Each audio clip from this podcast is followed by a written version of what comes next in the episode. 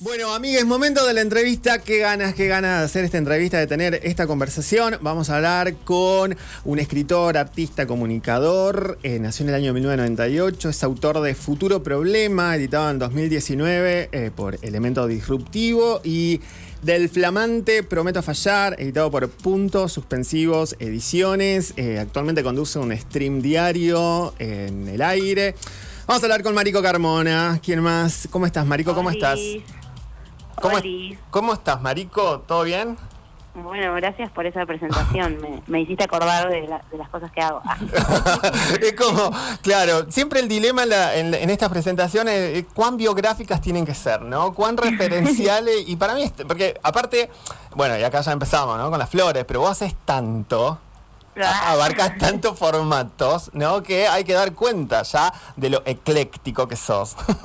Sí, sí, sí, a mí me cuesta igual un poco eso porque a veces me preguntan y como que me quedo paralizado sí. y respondo siempre una distinta y siento que si charlan entre las personas Claro, claro. empiezan a desconfiar. Che, algo, pero a ver, estás presentando un libro eh, que es algo que de lo que queríamos un poco partir, lo estás haciendo en una colección eh, de, de Puntos Suspensivos Ediciones, que es una editorial también que queremos un montón, que acompañamos siempre, eh, y, estás, y forma parte de Colección Amarilla, Poesía No Binaria. El libro se llama Prometo Fallar. ¿Qué tenés para contarnos al respecto?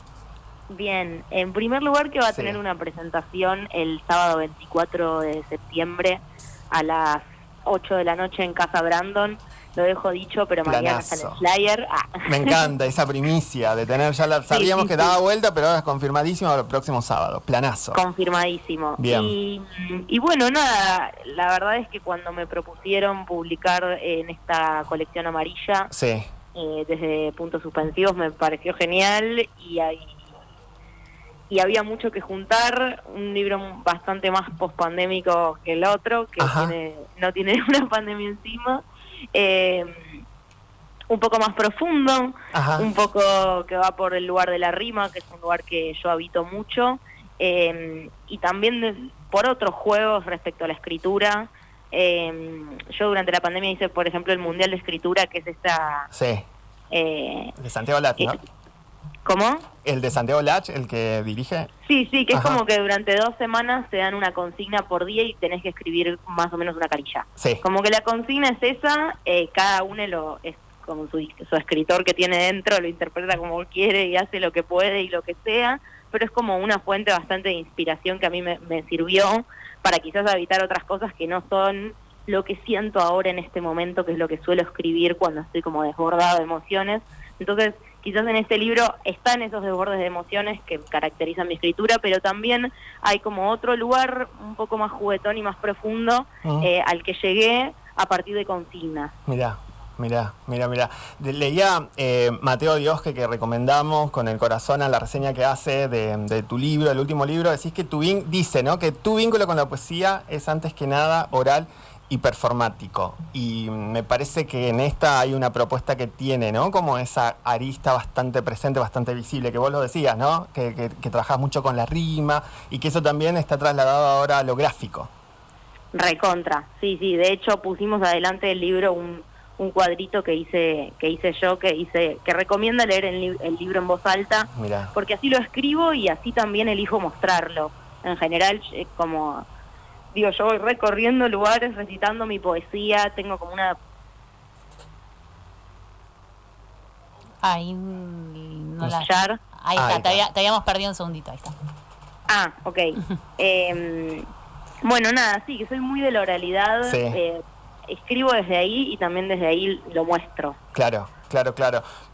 No, y hermosa también la, la ¿qué tal, Marico, cómo estás? Y hermosa la, la recomendación, ¿no? Esto de, de en esto de cómo vos, el- tu expectativa hacia cómo nosotros de, podemos recibir, ¿no? Eso, eso que escribís en términos de, bueno, o sea, también ponerle la palabra cuando te estamos leyendo. Total, total, que también para mí fue todo un desafío. Eh, yo mi primer libro lo publiqué gracias a que gané un slam de poesía, es decir, una competencia de poesía oral en el Ciudad Emergente del 2019.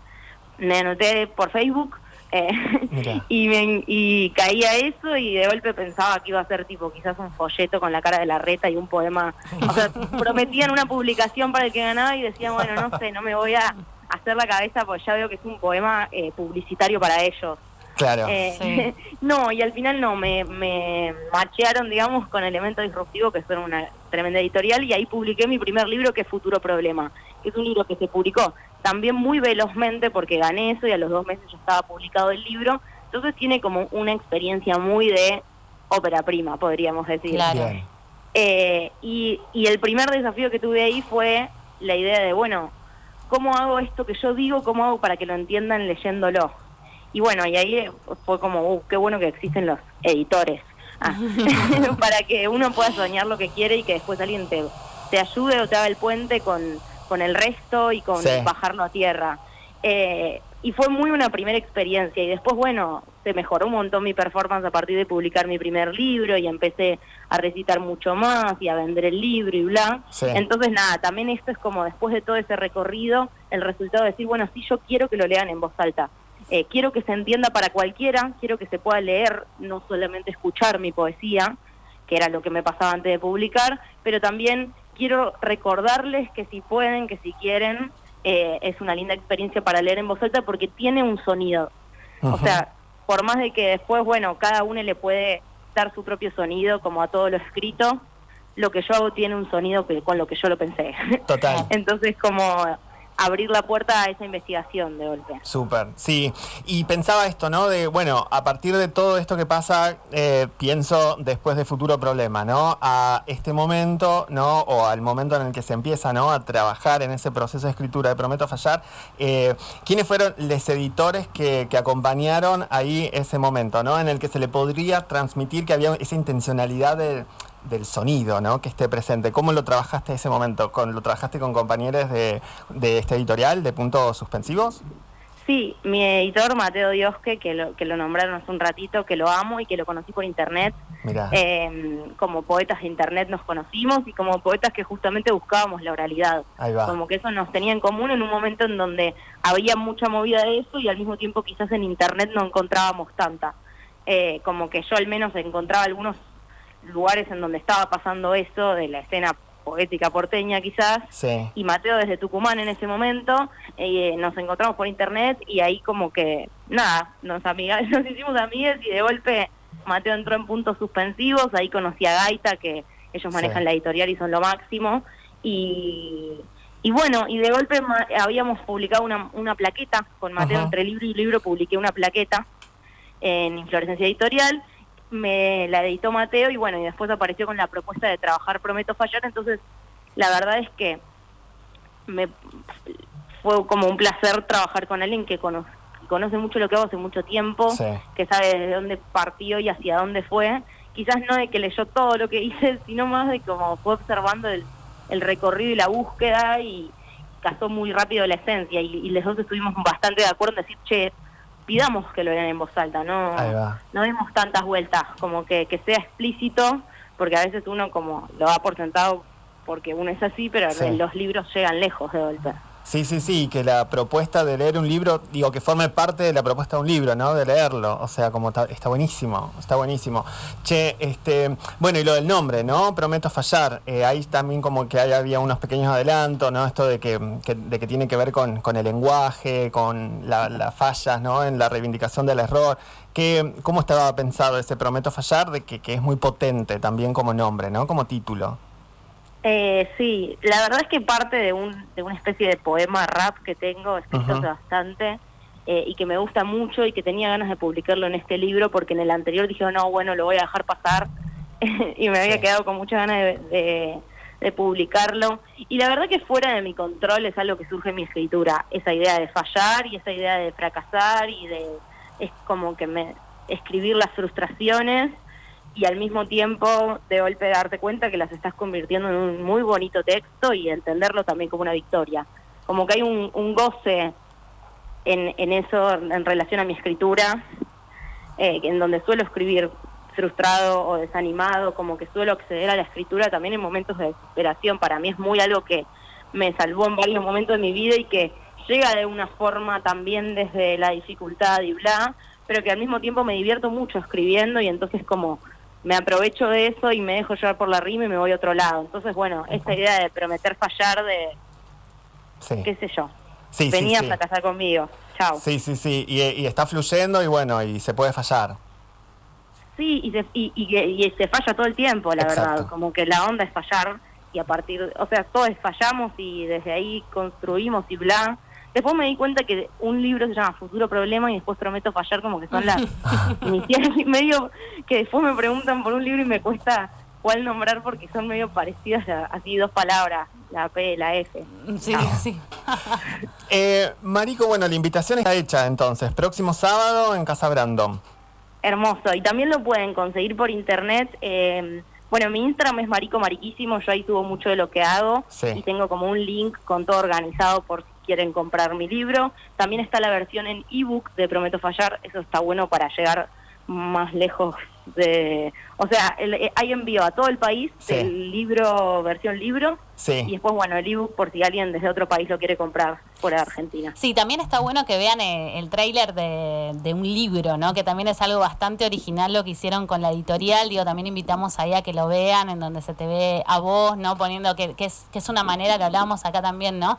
Es una manera de promocionar, si se quiere, el libro bastante original y en donde se te ve a vos, con, ¿no? Con toda tu oralidad, con tu presencia. Está buenísimo, nos resultó súper súper interesante, así que también invitamos a que lo vean para que se den manija y vayan a buscar el libro.